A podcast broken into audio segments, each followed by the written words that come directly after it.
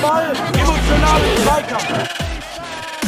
Mr. Futsal, the Mr. podcast. Futsal, il podcast. Mr. Futsal, el podcast.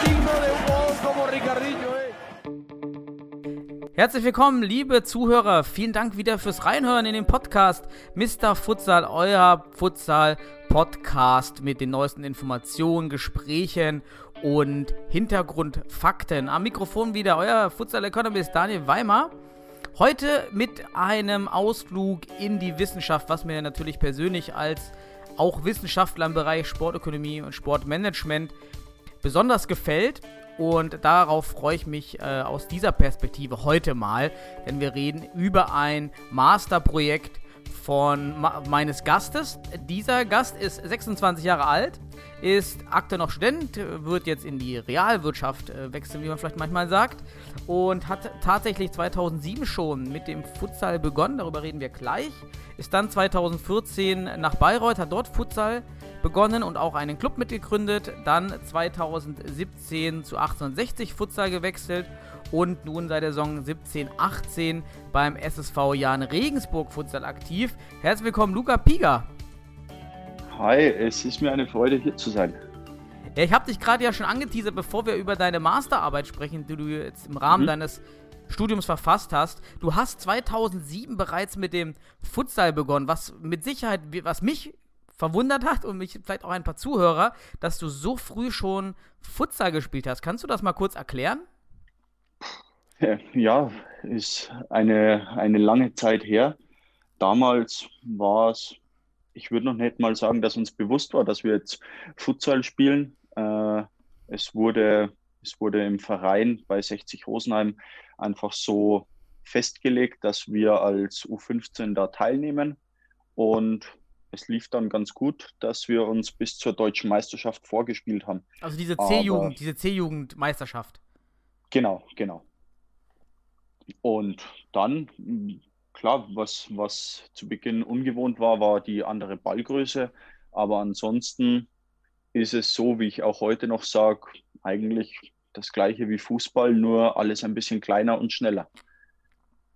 Und wie, wie bist du dann weiter am Futsal hängen geblieben? Oder wahrscheinlich war es dann nur wieder dieser, dieser Winterrhythmus im nächsten Jahr wieder und im nächsten Jahr? Ge ge genau, ging dann, ging die Jugend über so weiter, dass wir immer im Winter an dem ein oder anderen Futsal-Turnier teilgenommen haben, bis ich in den Herrenbereich kam. Da bin ich auf den Franz Xaver Pelz gestoßen, der wahrscheinlich dem einen oder anderen noch was sagen dürfte. Der war bei den, als die DFB All-Stars zusammenkamen und ihre beiden inoffiziellen Länderspiele hatten, war der mit im Kader.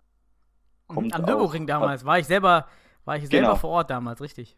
Genau. Und der hat mich dann immer weiter so in den, in den Futsal mit hineingezogen, dass wir das Ganze auch, ja, damals noch nicht zwingend parallel zum Fußball, aber zumindest weiter ausgedehnt haben als die klassische Hallensaison. Und so wurde das Stück für Stück, Jahr für Jahr immer mehr. Dann bist du ja mit deinen 26 Jahren ja wirklich schon ein Großteil deiner Fußball-Futsal-Karriere im Futsal aktiv. Das hat man jetzt Mhm. auch noch nicht so häufig gehört. Hast du dann, nachdem du jetzt bei Regensburg warst, dort natürlich dann ordentlich durchgestartet, auch mit der Nationalmannschaft, Nominierung und Lehrgängen. Wie viel hast du mitgemacht? Äh, Lehrgänge weiß ich nicht. Ich habe jetzt vier Länderspiele gemacht. Dann hat sich ja schon mal, kann man ja heute sagen, diese, diese C, diese C-Junioren-Meisterschaft damals als Einführung hat somit ja indirekt einen Nationalspieler hervorgebracht. Kann man, kann man so sagen. Die, der Grundstein wurde auf alle Fälle gelegt, sagen wir so. Das ist immer schön, wenn man über diese Maßnahmen ja nachdenkt, dass es, dass es doch gut war, in den Jugendbereichen umzustellen. Und äh, jetzt sieht man die Absolut. Früchte mit dir. Die, die Ja. meisten haben sich vielleicht vermisst, natürlich jetzt bei der, ja, bei der deutschen Meisterschaft, die erst vor einigen Wochen stattgefunden hat, mit einer guten Leistung von Jans Regensburg. Leider nur Vizemeister geworden, weil der Kader ja auch etwas eng war. Ja, und du hast gefehlt. Was war denn los? Ähm, ich war letztes Jahr in, in Australien, habe dort auch Futsal gespielt und habe mir als Andenken und Souvenir eine Schambeinentzündung mit heimgebracht. Und die habe ich leider immer noch nicht ganz auskuriert, was eigentlich seltsam ist, weil ich seit einem Jahr daran, daran rumlaboriere und trotzdem es nicht wirklich besser wird. Und dementsprechend das, ja, dem Einsatz entgegenstand, leider Gottes. Ja, hört man natürlich nicht gerne, besonders solche Verletzungen, die, die nicht, nicht wirklich direkt bearbeitbar oder behandelbar sind, ja. sondern die man wirklich auskurieren muss. Und dann immer die Unsicherheit besteht natürlich, wird es wirklich besser oder nicht? Ähm, ja, absolut. Absolut. Aber du versuchst es jetzt äh, sportlich dann jetzt den Angriff zu nehmen jetzt zur neuen Saison und schauen, ob es ja. irgendwie funktioniert. Ja, auf alle Fälle. Ich, ich hoffe, dass es hält. Es ist immer komisch, wenn ich, wenn ich mich nicht bewege oder nur laufen gehe, dann sind keine Schmerzen da. Es kann aber leider Gottes bei jedem blöden Schritt oder bei jedem blöden Pass auf dem Feld passieren, mhm. dass die Schmerzen wieder da sind. Ja, dann, dann war es ja vielleicht auch dahingehend gut, dass du nicht spielen konntest, denn du hast ja jetzt deine Masterarbeit verfasst in den letzten genau. Monaten, wenn man das mal so die positiven Seiten sehen möchte. Und diese Masterarbeit, deshalb bist du natürlich auch heute hier im, Pod, im Podcast, war über Futsal. Kannst du genau. zum, zum Einstieg ganz kurz die, die Forschungsfrage und das Thema deiner Arbeit mal erklären? Ja, klar. Äh, die, das Thema war Professionalisierung und Liga, äh, Governance und Professionalisierung im Futsal. Und das Ziel war, die internationalen Verbandsstrukturen, insbesondere Deutschland und Australien, miteinander zu vergleichen und dann im nächsten Schritt zu versuchen, ein Konzept zu entwickeln, das man Verbänden oder Vereinen mit an die Hand geben kann, um, im, um sich selbst im Futsal zu professionalisieren. Also aus und, Sicht der ja. Vereine, was kann ein Verein tun, um selber professionell zu arbeiten? Mm, naja, wir, die, ich habe in dem Zusammenhang äh, Interviews geführt und die, die Quintessenz der Interviews war, dass wir in Deutschland uns eigentlich gar nicht darüber im Klaren sind, was wir, was wir für ein Glück haben und was wir für ein, einen enormen äh, Vorsprung anderen Ländern gegenüber haben durch unsere Fußball-Bundesliga und wie sie mhm. auch aktuell aufgestellt ist, dass Vereine sich ganz, ganz plump gesagt äh, daran orientieren können und versuchen sollten, da entweder Wissen, Wissen abzuschöpfen oder Kontakte herzustellen, noch nicht mal zwingend Kooperationen einzugehen, die definitiv wünschenswert wären, aber im ersten Schritt einfach die Erfahrungen, die im Profifußball gemacht wurden, zu, auf den Fußball, äh, auf den Futsal zu adaptieren und da, daraus zu lernen und das umzusetzen. Hört sich erstmal so im Groben an, als ob es wieder das deutsche Phänomen der, der negativen Berichterstattung oder der, der Selbstkritik ist dass man Absolut. sich vielleicht vieles kleiner redet, als es eigentlich ist und vieles vielleicht kritisch sieht. das ist ja absolut. Manchmal so eine Sache. Also ich bin ja auch selber nicht gerade der unkritische Typ, muss ich ja dann eben auch äh, sagen. Die mich kennen, wissen das auch. Und äh, ich, das würde ich für mich auch unterstreichen. Bevor wir über diese interessanten Unterschiede sprechen und auch Implikationen, nur für die Zuhörer auch, auch für mich, wie genau oder wen hast du befragt in, in, diesem, in dieser mm. Studie? Das waren drei Experten, darunter auch äh, du aus, aus Deutschland, zwei, einer, der beim, beim DFB äh, arbeitet und noch ein anderer Vereinsvertreter.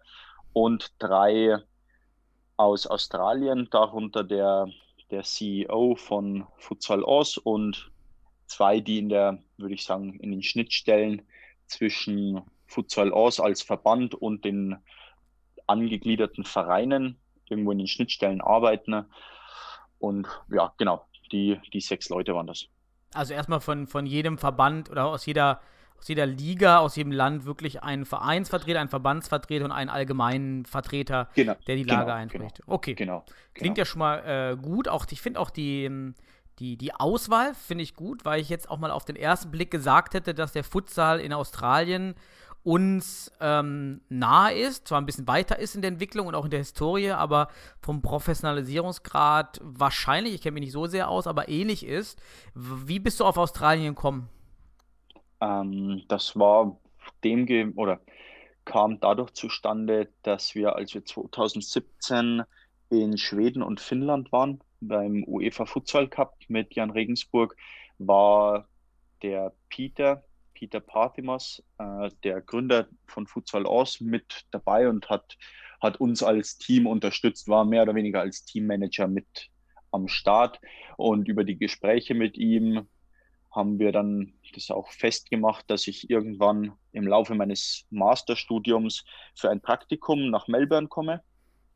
Hm. Und ja, so hat, hat eins zum anderen geführt, dass ich Ende, was heißt Ende, äh, Mai, Mai letzten Jahres bis August äh, bei, bei Futsal Aus ein Praktikum machen konnte, dort dann auch gespielt habe und festgestellt habe, dass sie uns, wie, wie du, genau wie du sagst, zwar den einen Schritt voraus sind, aber noch nicht so weit voraus sind, dass es uneinholbar scheint.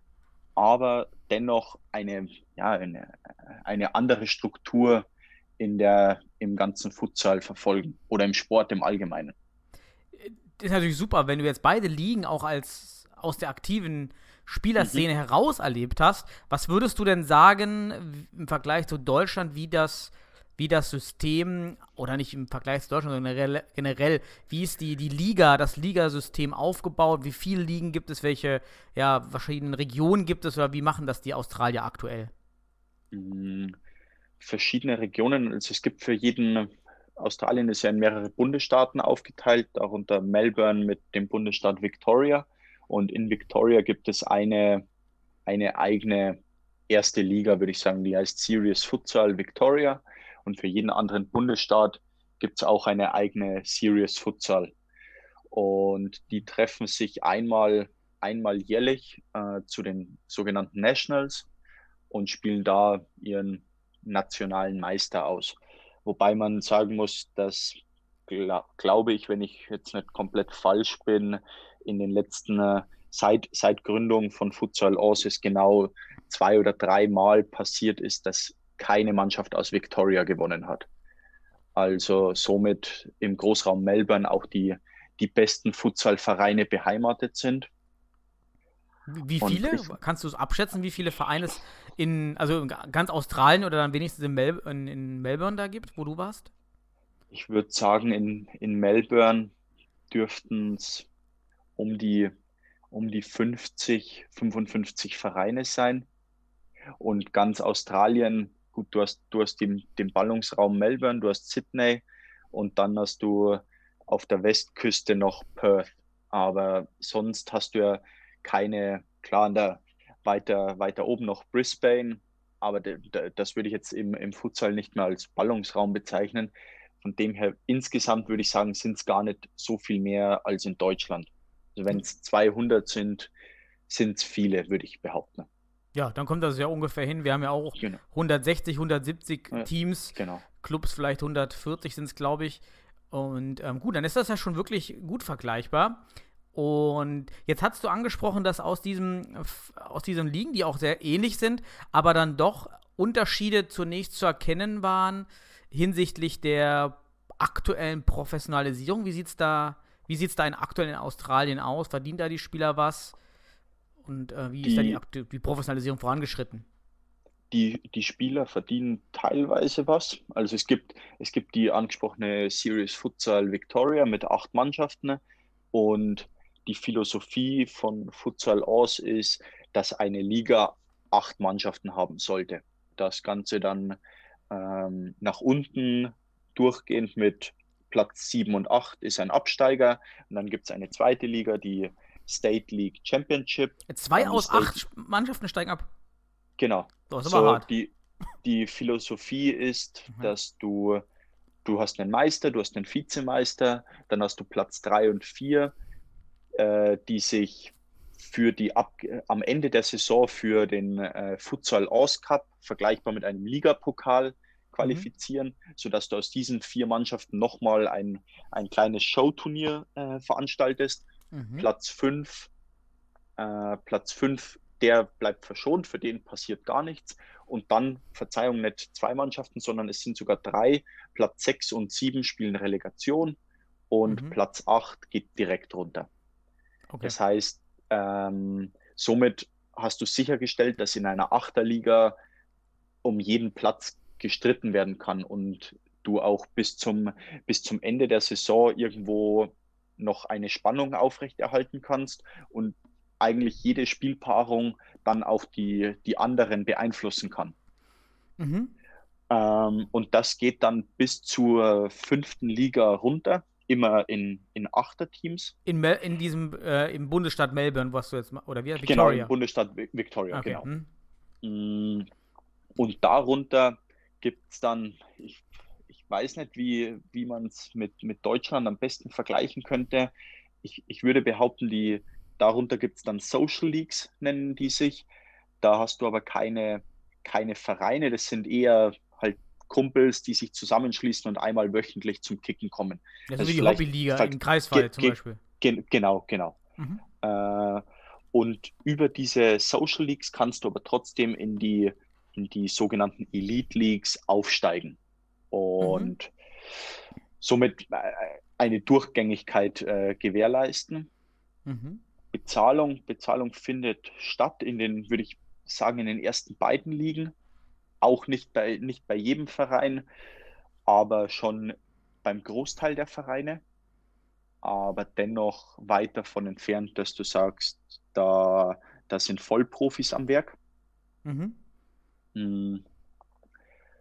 Von der, von der Art und Weise, wie, wie Spiele organisiert werden und wie die Spieler sich verhalten, würde ich sagen, sind sie ein Stück professioneller als, als wir, aber auch wieder äh, nicht den, nicht den unein, uneinholbaren Schritt voraus. Mhm. Wie, wie sieht es äh, aus mit einmal Trainingszeiten? Wie oft trainiert man so in den Top-Ligen? Reden wir vielleicht mal über diese erste Liga in Victoria. Das ist ja vielleicht ein ganz guter mhm. Vergleich mit unseren fünf Regionalligen, wenn man das so als Vergleichsmaßstab nehmen kann, wahrscheinlich. Ähm, ja, wie sieht es da? Und Zuschauer, genau. Trainingszeit und Zuschauer.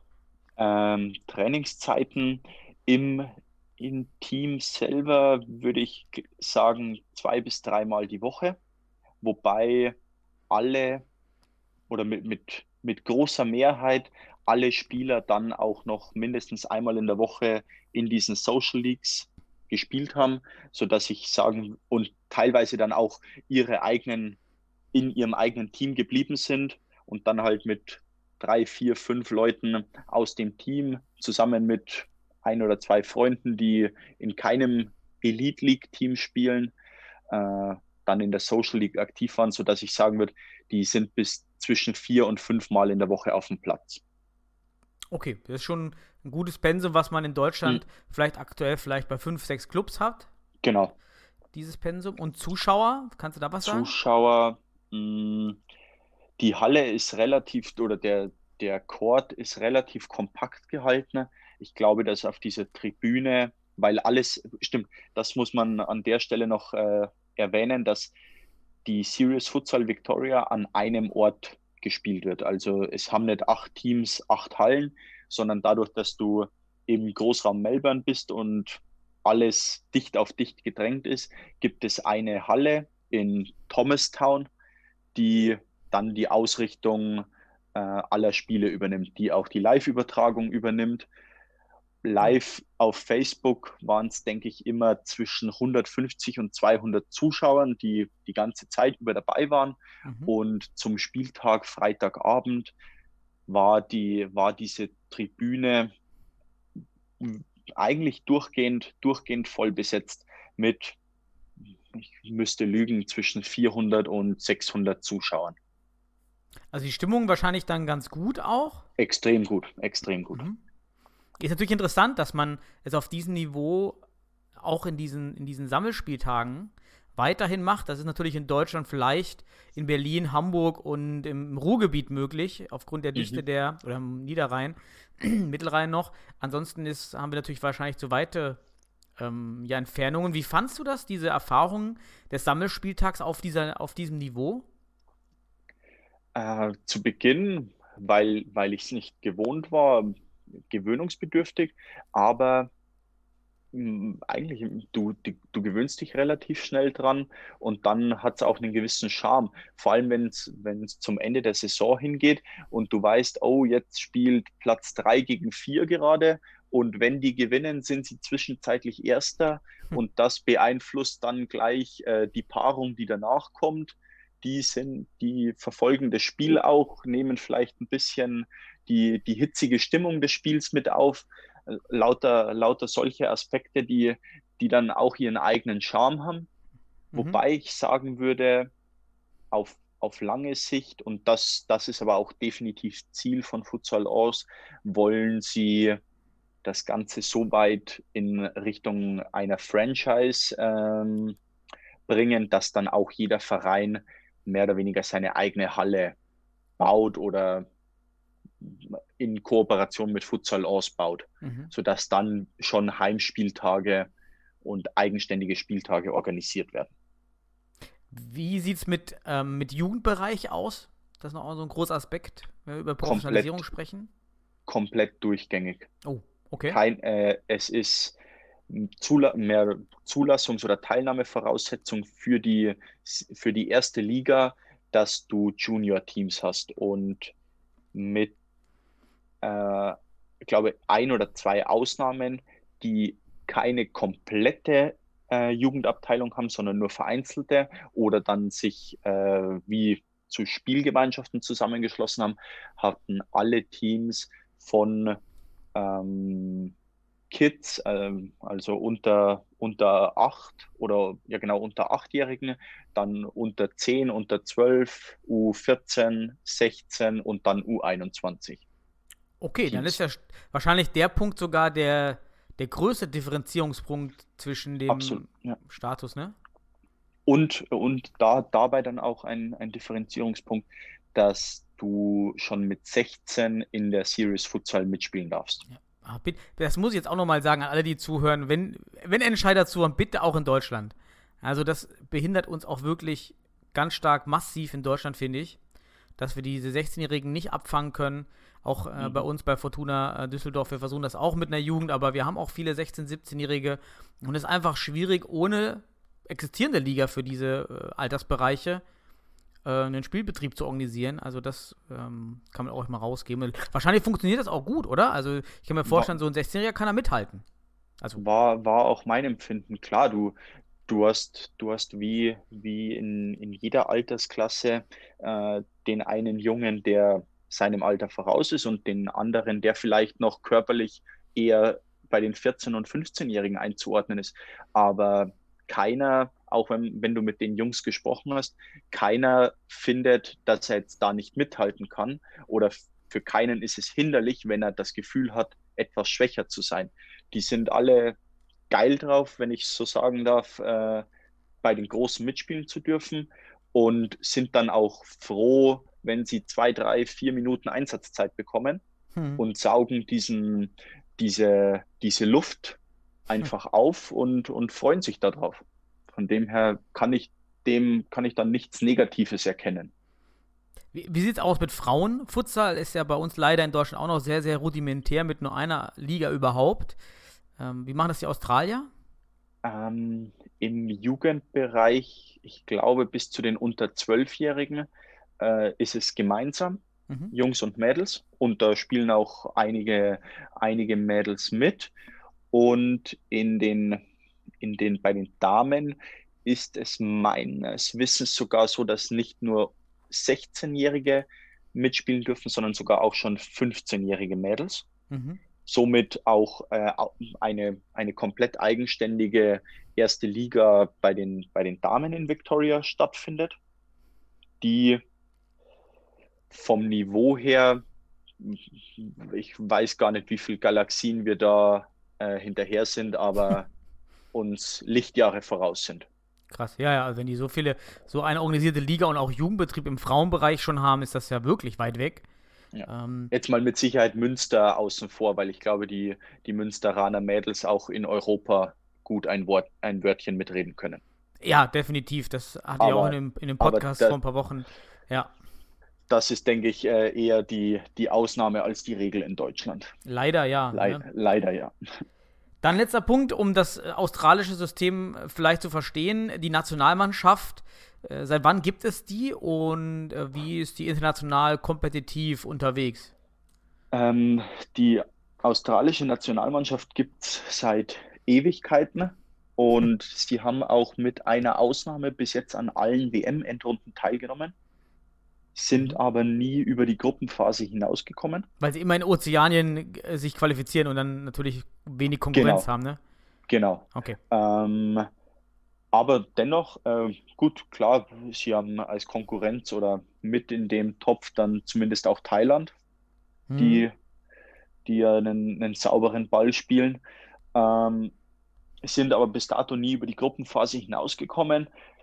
Und da ist, ist das einzige Manko, das es in Australien aktuell gibt, dass du eben mit Futsal Aus eigentlich einen privaten Anbieter hast und der Mhm. Fußballverband dem Ganzen äh, noch, noch hinderlicher oder noch mehr entgegensteht, als es vielleicht in Deutschland den Anschein erweckt. Äh, und einfach gar kein, gar kein sichtliches Interesse an Futsal hat. Und somit sich die, die australische Nationalmannschaft auch immer wieder über irgendwelche Privatveranstaltungen die Spieler rekrutiert und eigentlich immer nur kurz vor den großen Turnieren zusammenkommt.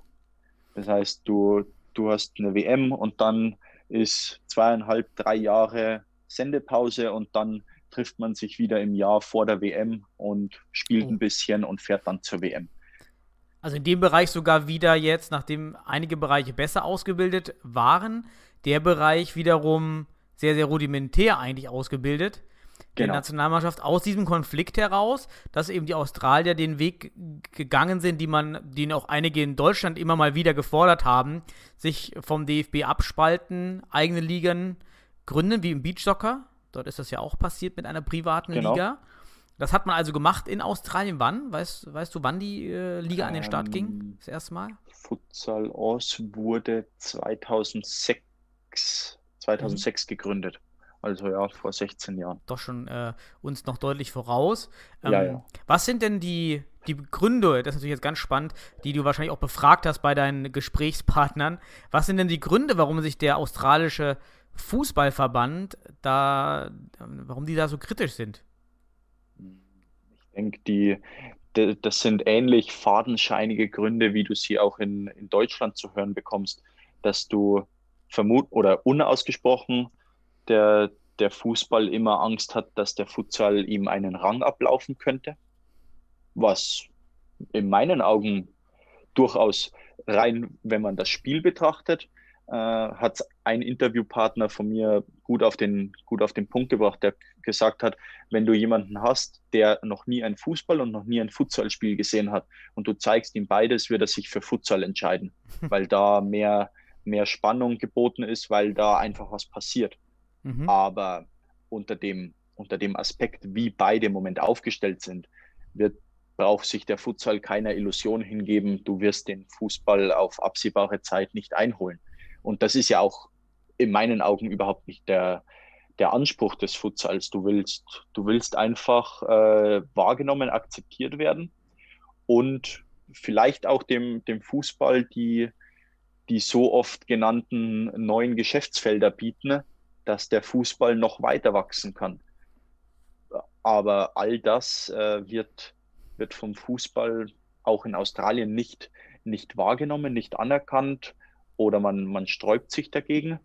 Und dann ist es natürlich einfacher, wenn man noch die Macht hat, es zu blockieren, es Mhm. irgendwie zu blockieren oder klein zu halten, statt zu sagen, ja, wir, wir helfen euch beim Wachsen und wider, widerspricht eigentlich dem, was, was Australien sonst ausmacht und groß macht, dass sie, dass Melbourne eine, eine, die Welthauptstadt des Sports ist und da tausende von Sportarten nebeneinander parallel existieren. Mm, Und beim, Fuß, beim Fußball, der Fußball ist dann in der Hinsicht wieder egoistisch und hat Angst, dass ihm irgendjemand den Rang abläuft. Also das hört sich ja fast auch noch schlimmer an als in Deutschland, muss man ja schon fast sagen, da ja hier wenigstens ähm, die, die nach einigen Jahren doch bei einigen im Fußball die Erkenntnis einsetzt, dass so ein paar einige Berührungspunkte existieren, die ja auch in der Fußballausbildung helfen. Ja, nicht umsonst ähm, fährt FC Barcelona das Doppelmodell, Juventus Turin ähm, beginnt jetzt mit dem Doppelmodell, mit der Doppelausbildung Futsal-Fußball. Gibt es da irgendeinen Vorreiter unter den Fußballclubs in Australien, der diese Futsal-Ausbildung einbindet in die Fußballausbildung? Ähm, ja, es gab in der Zeit, als ich dort war, gab es den ein oder anderen Verein, die auch, hm, ich kann jetzt leider nur nicht genau sagen, wo, in welcher Spielklasse sie unterwegs waren, aber es war zumindest schon weiter oben, dritte, vierte Fußballliga, äh, die auch im Laufe der, der Winterperiode immer wie ein bis zweimal wöchentlich sich einen Court gebucht haben und dann ein Futsal-Training abgehalten haben. Mhm. Aber dass ja, die angesprochenen Vorreiter das noch bei weitem nicht irgendwie gang und gäbe ist.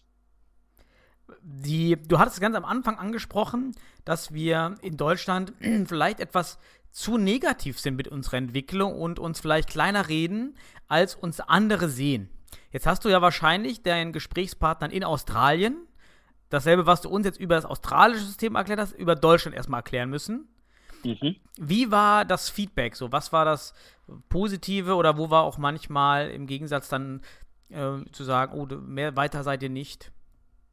Ähm, ja, es, es war eher diese, diese Ernüchterung nach meinen Erzählungen, dass man sagt, naja, wie, wie kann ein Land wie Deutschland so weit hinterher sein? Wie kann man das so lange hm. verpennt haben? Weil ich, ich denke, jeder, jeder der, der mal mit auch beim, beim DFB mit unterwegs war oder auch die Erfahrungen, die ich bei der Studenten-WM machen konnte, sobald Deutschland, und da ist es egal, ob es Fußball oder Futsal ist, sobald das Ausland hört, da kommt die deutsche Nationalmannschaft, ist das ein, ähm, eine Wirkung, die ihresgleichen sucht.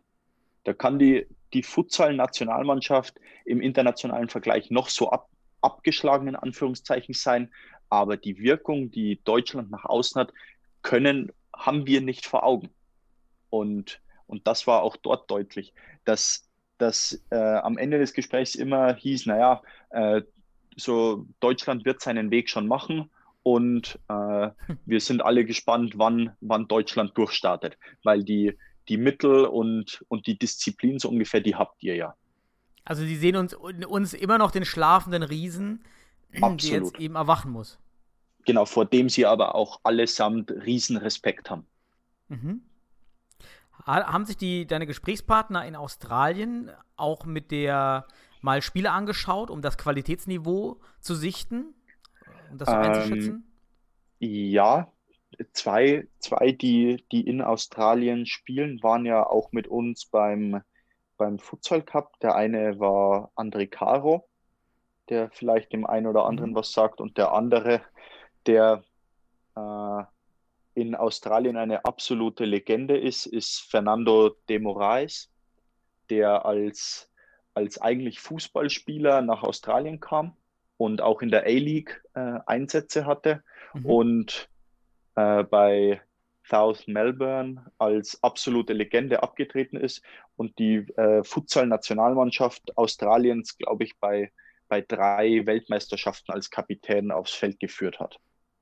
Der, der hat gesagt, in der, und so, so war auch mein Empfinden, dass in der Spitze dürfte Deutschland vielleicht mindestens auf Augenhöhe sein, aber in der Breite ist Australien um einiges besser aufgestellt. Mhm.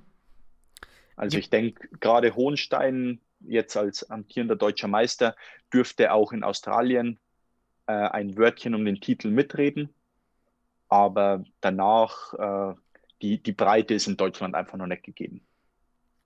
Du hast am Anfang auch den, den, den Vorsprung der Bundesliga angesprochen mhm. denen uns dann die Australier vielleicht etwas beneiden. Kannst du das mal ein bisschen genauer erklären, so wie, wie einmal die Australier die Bundesliga sehen und wie wir Deutsche aus deinen Gesprächspartnern dann dieses Projekt Bundesliga betrachten? Mm, die, die Australier sehen das dahingehend extrem positiv, als sie die, die Vermarktung der Bundesliga so, so extrem gut finden, dass sie sagen, naja, es ist ja erstaunlich, wir leben am anderen Ende der Welt und können nachts aufstehen und die Bundesliga live sehen. Und dass äh, wir können es mit englischen Kommentatoren, wir können dies, wir können jenes aus der deutschen Bundesliga und wir kriegen die News eigentlich äh, schon vorgekaut und, und in Häppchen serviert.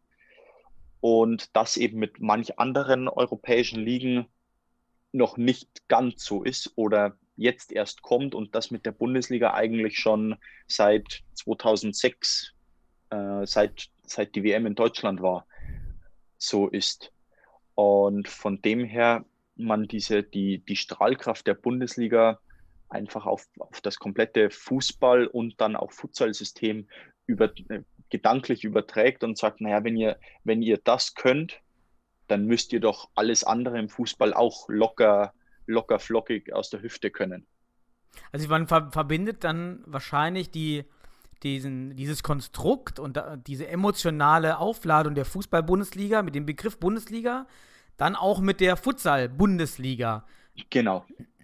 Ist es, ist es aus deiner Sicht oder auch dein Gesprächspartner, ich weiß nicht, ob sich einer dazu geäußert hat, aus dem Aspekt heraus eigentlich positiv die Bundesliga auch Bundesliga zu nennen oder hätte man sie doch differenzierter benennen sollen, dass man nicht diese Erwartungen schürt, die vielleicht dann nicht eintreffen und entsprechend befriedigt werden können?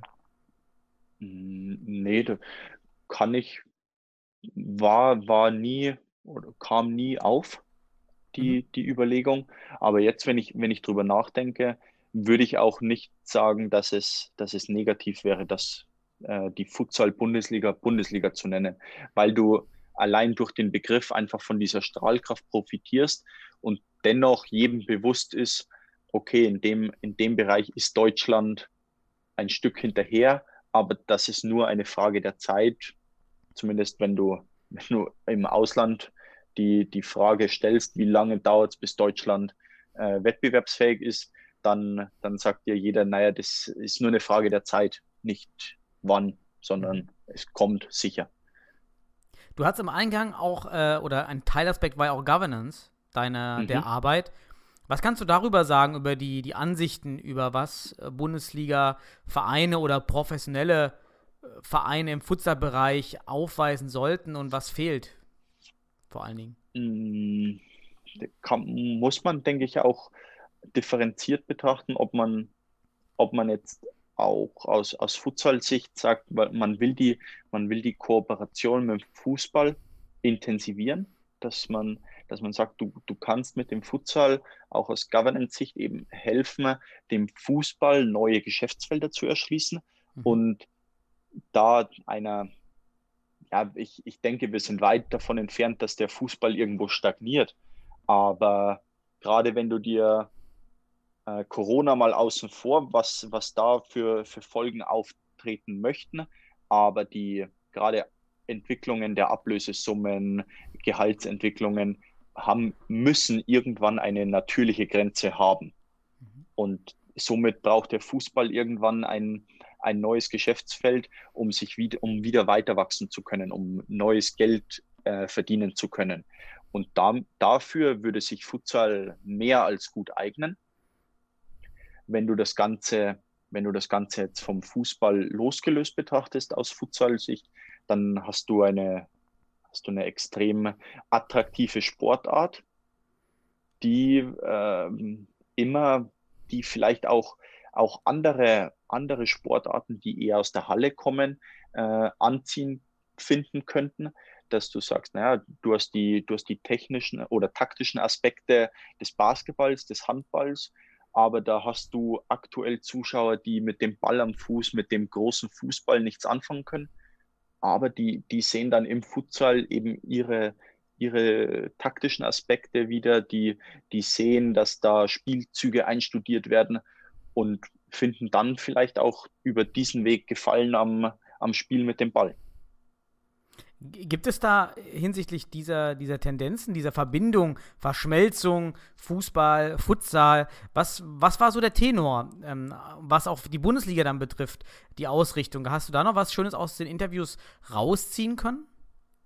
Mm, ja, die, die Quintessenz, das werden manche in Deutschland mit Sicherheit nicht gerne hören, aber die einstimmige oder fast einstimmige Meinung war, dass der Futsal in Deutschland ein gutes Stück weiter wäre, wäre er nicht unter dem Deckmantel und der Schirmherrschaft des DFB.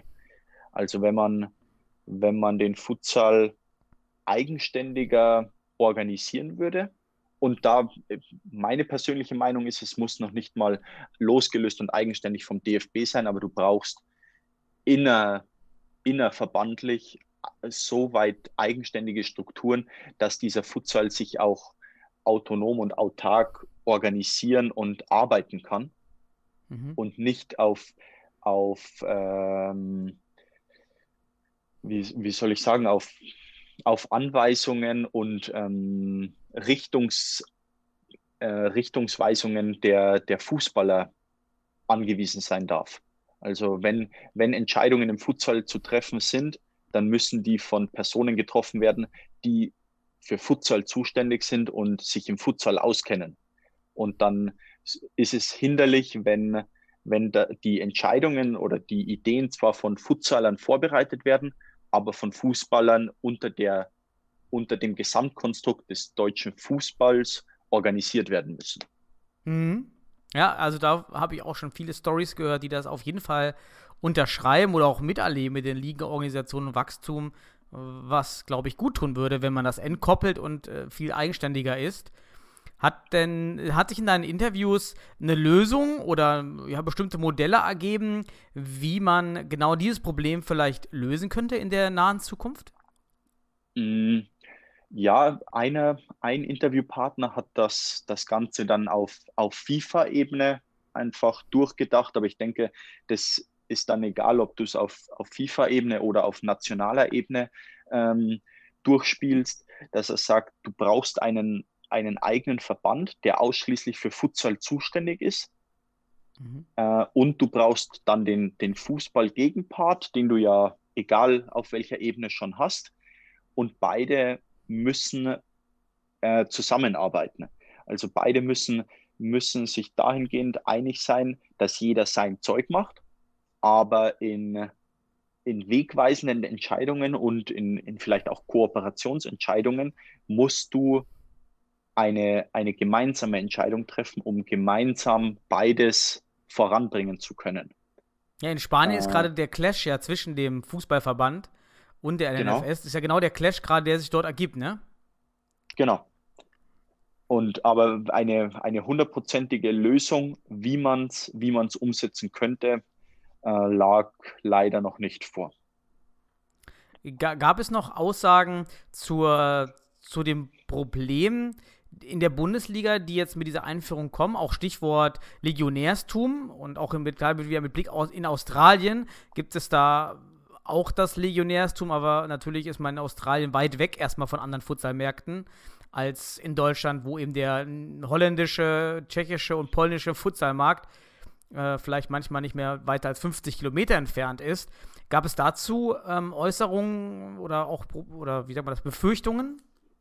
Ähm, ja, auch grundsätzlich sind alle nicht oder ist keiner wirklich abgeneigt davon, irgendwelche Spielerbegrenzungen einzuführen egal ob wie, wie du die Nationen, wie du die Nationen da eingrenzt. Ich persönlich fände das System recht charmant, dass du nicht sagst, du darfst maximal drei Nicht-EU-Spieler haben, sondern ich, ich wäre eher ein Befürworter dessen, dass du sagst, du kannst auch zehn Brasilianer haben und drei Deutsche, aber dann müssten die drei Deutschen halt durchspielen, dass du immer mindestens mhm. drei Europäer auf dem Feld hast. Fände ich persönlich ein, ein charmanteres System, dass du dann ja auch irgendwo gezwungen bist, wenn du mehrere Ausländer hast, dass die kein Spiel durchspielen können, sondern eben auch ähm, mit untereinander wechseln müssen. Äh, die, die Problematik gibt es als solche in Australien nicht. Es gibt, es gibt Legionäre, es gab auch viele Brasilianer, es gab ähm, einige Kolumbianer, die einfach ihre, ihre Erfahrungen mitbringen. Aber da ist die, die einstimmige Meinung, sobald du, sobald du diese, diese Junioren aufbaust, hast du, bist du, machst du dich äh, frei von, von dem Bedürfnis, dass du Spieler aus dem Ausland holst, weil du, du bildest sie, du bildest ja deine eigenen Spieler aus und dann hast du auch irgendwo den Anreiz, die auch einzusetzen. Und ja, von dem her, es, es gibt Ausspielen in, in Australien, äh, und die einstimmige Meinung war, dass man, dass man die Anzahl derer auch durchaus begrenzen sollte, weil man eben auf die eigene Jugend schauen sollte. Mhm. Nun, nun, gibt es ja im, Fußball in der dritten Liga, wird ein wenig versucht, diese, diese Problematik durch Anreizsysteme zu lösen. Ähm, mhm. da, dort gibt es das, das Ausbildungs-Umverteilungssystem, ja, also bestimmte Gelder werden von den TV-Rechten abgezweigt, das sind 5 Millionen und mhm. werden dann aufgeteilt auf die Vereine, die am meisten Jugendspieler eingesetzt haben in, in, in, den Spielen. Gibt es da, habt ihr darüber mal gesprochen? Ob das auch im Futsal vielleicht eine Möglichkeit wäre, das zu, also keine Beschränkungen äh, vorzugeben, sondern einfach Anreize zu geben, finanzieller Art, um Jugendspieler einsetzen. Man könnte natürlich auch an Punktanreizsysteme denken. Wer mindestens im Durchschnitt einen Jugendspieler, wie auch immer, einsetzt, bekommt am Ende drei Punkte äh, muss ja noch nicht mal monetär sein. Habt ihr da mal irgendwas, mhm. hat einer was gesagt? Nee, kam, kam dahingehend gar nichts. Die, de, dass der, der Vorsprung oder den Wettbewerbsvorteil, den Australien gegenüber anderen Nationen sich selbst auch gibt, ist eben diese Jugendförderung, dass sie sagen, du musst, du musst die Jugend äh, parallel ausbilden, mhm. Fußball und Futsal und versuchen, die Stück für Stück in den, in, im Seniorenbereich einzubinden. Mhm. Und du, dadurch, dass du das attraktiv gestaltest und den, den Jugendlichen zeigst, das hier ist ein attraktiver Sport, kommen die, die Senioren plump gesagt nicht auf falsche Gedanken und holen sich alles nur aus dem Ausland. Mhm. Also liegt auch da eben daran wahrscheinlich, dass der, dass eben kaum Legionärsmärkte in der Nähe sind, äh, also Brasilianer genau. und Kolumbianer zu zu verpflichten, ist dann ja schon mit sehr, sehr hohen Aufwendungen verbunden. Also müssen diese Spieler schon sehr, sehr gut sein. Und unter dem Mantel wächst der australische Futsal im Jugendbereich wahrscheinlich auch stärker. Gibt es denn sonst was, was du beobachtet hast oder was auch genannt wurde in, in den Interviews, was die Australier im Jugendbereich anders machen, was diesen Erfolg erklärt? Nein, auf, auf den Jugendbereich bezogen nicht. Futsal aus macht, macht da, ähm, ja, doch, doch, es gibt, es gibt einen Unterschied. Futsal aus als, als privates Unternehmen geht auf, ist auf alle Schulen im Großraum Melbourne zugegangen und hat äh, mit einigen Schulen auch Kooper Kooperationen schließen können, dass man einmal in der Woche einen, einen Trainer an die Schule schickt und der er dann mit den mit feinen Klassen wie ein Futsal-Training veranstaltet. Und du mhm. somit natürlich irgendwo auch, auch äh, positive Wirkungen für beide Seiten erzielst. Du hast, du zeigst der Jugend deinen Sport und du wirst aber dadurch ja generierst du sowohl Angebot als auch Nachfrage. Und wurde extrem gut mit den Schülern.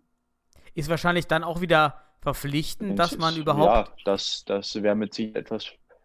Also dafür ist wahrscheinlich auch wieder Voraussetzung, dass man eben den Verband hat, der mehr Freiheiten hat und sich überhaupt ähm, Mittel relativ einfach auf solche Projekte umlegen Absolut. kann, weil sowas wäre ist ja aktuell gar nicht wahrscheinlich möglich, äh, so einfach Gelder auf eine Person umzulegen, der der Schulen anspricht und Gelder für Trainer bereitzustellen. Das ist wahrscheinlich ein Riesenproblem, ne?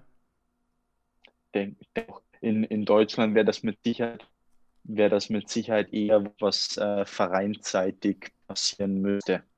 Allerdings hast du da, wie du es richtig sagst, das äh, finanzielle Problem, dass du sowieso aktuell von der Hand in den Mund lebst und dann die, die Aufwendungen, um auf Schulen zuzugehen, um das alles zu organisieren, schon auch nicht zu vernachlässigen sind. Mhm.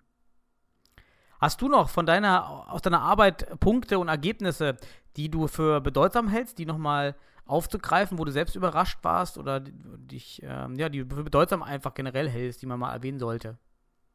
Ähm, ja, im, im Großen und Ganzen, was die, was die australische Struktur noch von der deutschen unterscheidet, ist, dass sie auch Futsal äh, viel mehr als, als Eventsportart äh, vermarkten Mhm. und eben über diese, über diese Schiene kommen zu sagen, das ist hier ist 40 Minuten netto Unterhaltung pur und du kommst nicht um ein, ein bisschen langweiliges Ball hin und her geschiebe zu erleben, sondern du, du siehst Tore an Massen, du, du siehst auch mal eine schöne Grätsche und es wird auch mal hitzig und das Ganze eben aus, aus Eventsicht mit dem, mit dem Anspruch, irgendwann etwas Vergleichbares zur zum Beispiel NBA äh, Ähm, gibt es denn irgendwelche besonderen Elemente in, diesem, in dieser Eventierisierung, die, die die Australier anwenden, ähm, wodurch es eben zu einem Eventcharakter überhaupt kommt? Mm, Ja, du hattest zum Beispiel vor vier Jahren, äh, als Douglas Costa zu den Bayern kam, hattest du in dem Winter, haben sich Douglas Costa und Falcao, also der Futsal Falcao, in Melbourne getroffen und ein, ein Showspiel gemacht. Das waren dann die beiden äh, Mannschaften, waren die, die beiden ma besten Mannschaften der abgelaufenen Saison. Und dann wurde eine von Douglas Costa und eine von Falcao aufs Feld geführt. Und man hat abseits der Nationals dann eben ein, ein Showspiel veranstaltet. Und das Ganze wurde auch letztes Jahr zu den Nationals dann sogar nochmal ein Stück weiter gesponnen, dass du bei vier oder fünf Mannschaften Ex, Ex-Futsal-Spieler oder, oder aktuell noch, noch bekannte Spieler eingeladen hast, wie zum Beispiel Pula, den Brasilianer. Mhm. Dann gab es auch äh, den, den Freestyler Sean Freestyle, wenn dir der was, was sagt, der bei, bei Instagram extrem erfolgreich ist, Mhm. dass du jeder Mannschaft einen, ein Testimonial, sage ich mal, ähm, an die Seite gestellt hast, um einfach die, ja, die Wirkung nach außen zu, zu vergrößern. Hat das funktioniert? Und- Wurde es im Fernsehen übertragen oder live online? Da, da, ähm, bei, wurde immer bei Facebook live übertragen Mhm. und dann äh, war die Halle noch voller, als sie sonst war. Und zudem wurde dann auch über, über den Sean Freestyle ein, wie ein, ein Freestyle-Contest veranstaltet, also mit einem, Mhm. einem riesen Rahmenprogramm.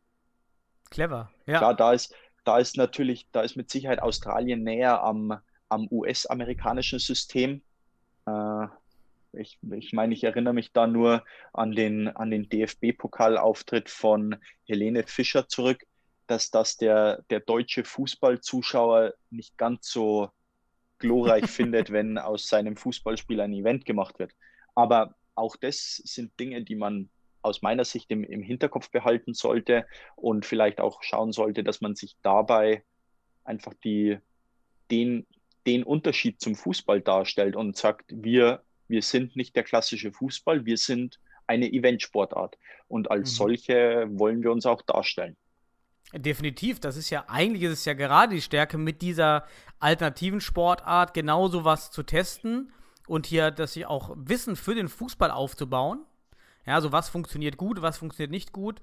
Das finde ich ganz spannend und ähm, wenn ich das höre, da geht mir jetzt auch wieder das Herz auf, ja, was man alles machen könnte und was man gerade mit den Kontakten, wahrscheinlich wieder, was die Australier meinen, mit den Kontakten, die der Deutsche Fußballbund hat, könnte er solche Einlagenspiele, ja, das war auch mal meine Idee, warum denn nicht alle ehemaligen ja, Fußball-Brasilianer, äh, die mal in der Nationalmannschaft oder Bundesliga gespielt haben in den letzten zehn Jahren, Absolut. aber in ein Futsal-Event zusammenbringen und äh, so ein Event aufzuziehen. Das hat auch in Frankreich ja mal vor einigen Jahren mal ganz gut funktioniert mit Zidane und Co. Das, dann gab es doch auch noch mit, Rick- mit äh, Ronaldinho, gab es doch auch mal so ein Turnier in Mhm. Kuwait oder ich weiß nicht, wo die Iran, irgendwo in, war dieses. in Indien. Indien, in ja, richtig, ja. genau. Ähm, und Die alle Super weltweit schauen das. Genau, ja. Sowas ähm, also da bin ich ganz bei dir, da gibt es gar keine Konzepte aktuell, oder? Leider nein. Könnte natürlich auch wieder daran liegen, dass eben diese Schnittstelle fehlt, die halt äh, wirklich Kompetenzen hat, die so etwas zulassen würden. Ja, weil du, weil du natürlich dann wieder aus deutscher Sicht die, die Angst oder die Befürchtung hast, sobald ein Fußballer auf das Futsalfeld geht, äh, sobald er den Platz betritt, hat er sich schon verletzt. Mhm. Ja, hm, mag, mag bei, der, bei dem Geld, das im Fußball im Umlauf ist, mit Sicherheit ein ein, ein Gedanke sein, der, der nicht ganz unbegründet ist oder dass man keine weiteren Risiken eingeht. Andererseits äh, sehe ich beim Fußball teilweise wesentlich höhere Gefahren als beim Futsal. Ja, also dass da, äh, es gibt, ich kenne auch keine Studie, die das wirklich nachweist, dass im Spiel selber, äh, dass dort eine höhere Verletzungsgefahr herrscht. Ich meine, es gibt einige Studien, die sagen, manche Verletzungen sind dann etwas, also die Verletzungen sind anders, andere Arten von mhm. Verletzungen, aber dass sie eben nicht häufiger oder schlimmer auftreten. Ähm, da gibt es einige Studien äh, zum Vergleich Fußball, Futsal, also, aber die ich mal gelesen habe, war nicht, das Ergebnis war niemals, dass der Futsal um das 20-fache schlimmer ist oder gefährlicher nee. ist, was dann, was ja immer so ein bisschen mitschwingt, wenn man mit Fußballern darüber redet, dass es nämlich so wäre. Das ist halt nicht der Fall. Ist auch meine Einschätzung und auch meine eigene Wahrnehmung aus dem aus, den letzten, aus dem letzten Jahrzehnt. Obwohl ich, ich muss sagen, im letzten Testspiel mit meinen Jungs von Fortuna Düsseldorf 2, äh, ja, gab es dann auch eine Verletzung, so ein Spieler ist an den Pfosten mit dem, mit dem Bein äh, geschlittert und hatte dann eine, eine, eine, offene Platzwunde am, am oberen Schienbein mit offenen Knochen, allem drum und dran. Also das habe ich auch noch nie gesehen. Oh. Äh, ja, gute Grüße an Hannes, unseren Spieler. Jetzt geht es ihm schon wieder besser. Musste zum Glück nur genäht werden. Ähm, aber da habe ich mich auch daran erinnert, dass in, in Südamerika diese losen Pfosten benutzt werden. Also, dass die Tore nicht mhm, zu mhm. stark verankert sind. Und da wurde ich wieder mhm. daran erinnert, genau deshalb ist das eigentlich besser. Weiß nicht, wie machen die das, Australier das? Ähm, eigentlich genauso wie wir. Also okay. die Tore sind im Boden verankert. Hm. Ja, also es wäre wieder ein Grund, ist als Event natürlich, äh, ja, kann man drüber streiten, ob das dann nicht wieder irgendwelche Emotionen schürt, aber nee, war nicht schön, war nicht schön mit anzusehen. Das glaube ich. Jetzt haben wir schon über eine Stunde geredet fast. Äh, Luca, hast du ja. jetzt noch die, die, den letzten Punkt noch, den du noch aus deiner Arbeit nochmal mit rausgeben willst in die Welt? Bevor sie verschwindet im Nirgendwo. Ähm, nein, letzten Endes, ich kann es nur, nur nochmal noch mal wiederholen. Der, der Fußball sollte keine, keinerlei Angst oder Berührungsängste zum Futsal haben es können beide, es hat sich gezeigt, egal ob in den Interviews oder auch dem, dem, der theoretischen Vorarbeit, dass beide nur voneinander profitieren können mhm. und dementsprechend auch die, wir uns bewusst machen müssen, was wir mit, auch mit dem, mit dem DFB, ich will dem, dem DFB da jetzt überhaupt nicht zu nahe treten und sagen, äh, es ist alles, alles schlecht, was der DFB beim Futsal macht. Äh, wir haben mit dem DFB den, den stärksten Verband der Welt wir haben mit der Bundesliga eine, ein Beispielprodukt äh, von immenser, mit immenser Strahlkraft. Und beides sollten wir versuchen äh, zu nutzen. Und beide sollten auch so weit offen sein, dass sie sagen, ja, mit dem Futsal können wir entweder neue Geschäftsfelder erschließen, können wir die Jugend auf eine andere Art und Weise fördern und können somit auch eine neue, neue erfolgreiche Sportart in Deutschland etablieren, wo es ja dann auch wieder äh, Titel, Pokale, sonst was zu gewinnen gibt, wo man dann auch wieder den, den Namen Deutschland gerne oder das Land Deutschland gerne oben, oben auf, mhm. der, auf dem Siegertreppchen sehen würde. Indem ich glaube, die, was, was bleibt, ist, dass wir keine Berührungsängste haben sollten und uns bewusst machen müssen, was wir für ein enormes Potenzial in Deutschland haben. Mhm. Ich würde da auch nochmal das, das äh, ein bekanntes Ökonomenzitat mit reinwerfen. Der, der wahre Egoist kooperiert. Und äh, das ja. könnte ja hier genau der, der, der, Knackpunkt sein, wenn sich der DFB oder generell Fußballverbände wie auch in Australien gegen das Thema Futsal wehren, ist es eigentlich noch schädlicher, weil ja beide Seiten reiben sich ja daran und, und haben Reibungsverluste, dadurch, dass man sich damit beschäftigt. Und ich denke nur an die ganzen äh, Diskussionen, als hier hierzulande Fußballvereine das Futsalverbot für die Spieler ausgesprochen haben. Ja, dann, dann in allen sozialen Medien wurde da kritisch diskutiert und es gab Verlegungsanträge der anderen Teams. Also ganz viele Probleme, die nur Mhm. deswegen dann auch aufkamen, weil man sich eben nicht dieser Kooperation hingegeben hat, sondern auf die Isolation gegangen ist. Und eben diese Kann ich nur unterschreiben. kann man echt hoffen, dass äh, alle Seiten da die Kooperation äh, stärker sehen und dass es auch nicht so ein Modell wird wie in Australien. ist ja wirklich schade. Eigentlich, wenn man es mal so nimmt, ist es wirklich schade, dass die beiden Verbände oder der private Anbieter und der Verband sich so weit entfernt haben. Ja, absolut. Es hätte auch enormes Wachstumspotenzial. Ja. Aber bleibt, bleibt abzuwarten, wie es sich entwickelt.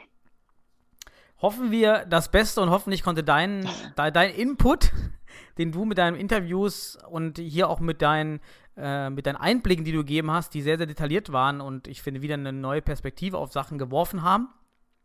Hilft ja auch, sich äh, das Trauma, das, Deu das deutsche Futsal-Trauma für manchen vielleicht wieder etwas besser sich anzunähern und damit besser umzugehen. Von äh, daher danke ich dir vielmals für die Einblicke in deine Arbeit. Sehr, sehr gerne. Sehr Wünsche- gerne. Vielen Dank für die Einladung. Immer gerne. Ich wünsche dir natürlich einmal beruflich alles Gute, dass jetzt nach der Masterarbeit jetzt rausgehst, nach der Feierphase nach der Masterarbeit und dass wir dich natürlich auch wieder fit zurück auf dem Parkett bald wiedersehen.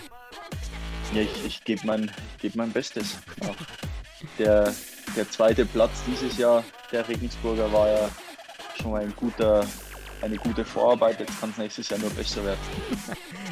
Ja, dann gib alles. Danke, Jawohl. Luca. Danke. Danke. Tschüss, ne? Ciao.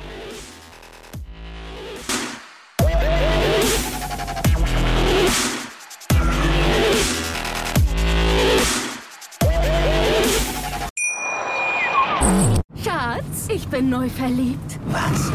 Da drüben. Das ist er. Aber das ist ein Auto. Ja, eben. Mit ihm habe ich alles richtig gemacht. Wunschauto einfach kaufen, verkaufen oder leasen. Bei Autoscout24. Alles richtig gemacht. Wie baut man eine harmonische Beziehung zu seinem Hund auf? Puh, gar nicht so leicht. Und deshalb frage ich nach, wie es anderen Hundeeltern gelingt, beziehungsweise wie die daran arbeiten. Bei Iswas Dog reden wir dann drüber. Alle 14 Tage neu mit mir, Malte Asmus und unserer Expertin für eine harmonische Mensch-Hund-Beziehung, Melanie Lippisch. Ist was, Dog? Mit Malte Asmus. Überall, wo es Podcasts gibt.